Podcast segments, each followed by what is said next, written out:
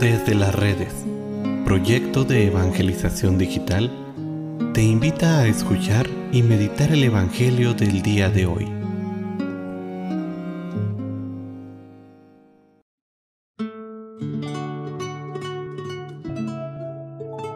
El día de hoy, martes 10 de mayo, escuchemos con atención el Santo Evangelio según San Juan.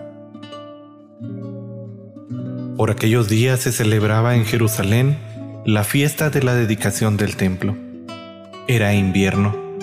Jesús se paseaba por el templo bajo el pórtico de Salomón. Entonces le rodearon los judíos y le preguntaron, ¿Hasta cuándo nos vas a tener en suspenso?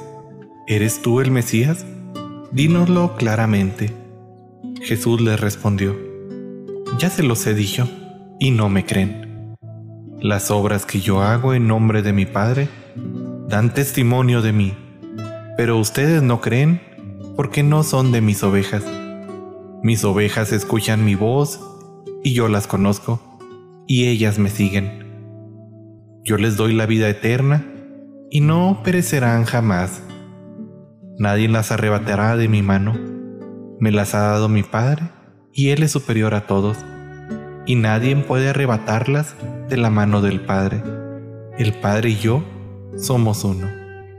Palabra del Señor. Parte de este Evangelio ya lo habíamos escuchado este domingo pasado. Ahora la liturgia lo retoma para enfatizar nuestra realidad pascual.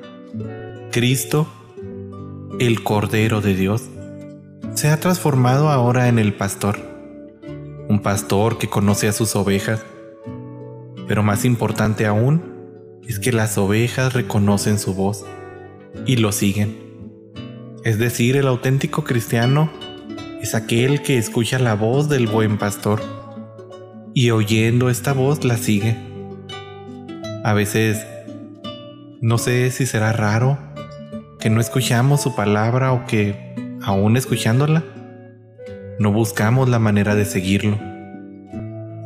Dos de las tres realidades de nuestro mundo cristiano de hoy en día son, por un lado, la falta de gusto por la oración, por la meditación de la palabra, lo cual nos lleva a no escuchar la voz del pastor.